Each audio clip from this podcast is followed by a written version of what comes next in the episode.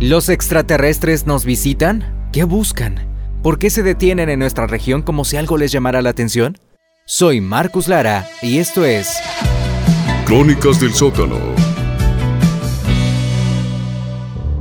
El tema de los objetos vistos no identificados es bastante amplio. Nos tomaría mucho tiempo desarrollar al menos una de las muchas teorías conspirativas que existen, pero centrémonos en esta ocasión en los avistamientos notificados en nuestra región y el estado. Es bien sabido que extrañas luces en el cielo aparecen por la noche, algunas a altas horas de la madrugada.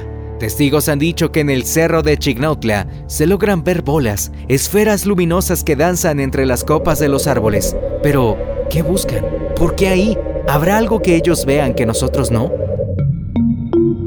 Hay quienes dicen que en el tramo de aire libre Guayapan se han dejado ver anillos luminosos, incluso que se llegan a escuchar como si fuese un avión especializado en combate.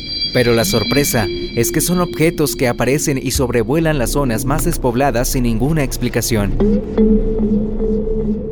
Uno de los puntos más emblemáticos de nuestro estado para este tipo de avistamientos ovnis es el punto Marconi, que se encuentra cerca del pueblo mágico de Atlixco. Es conocido porque aquí ocurren cosas misteriosas. Por ejemplo, si pones tu auto en una pendiente en punto muerto, lo verás avanzar hacia arriba sin que nadie lo empuje. O si echas agua en el asfalto, verás que sube y que no baja, desafiando la gravedad.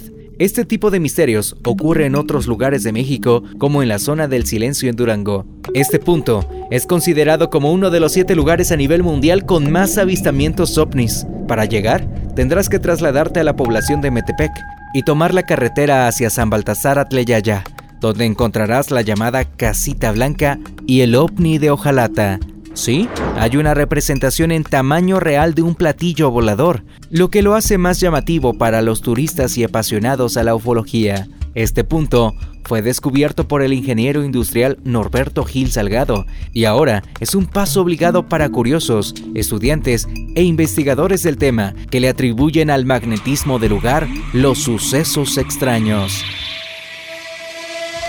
¿Has visto uno? ¿Dónde fue? Cuéntame tu experiencia por WhatsApp 231 32 289 99. Mándame tu testimonio y sé parte de Crónicas del sótano en Impacto FM. Soy Marcus Lara, nos escuchamos en la próxima.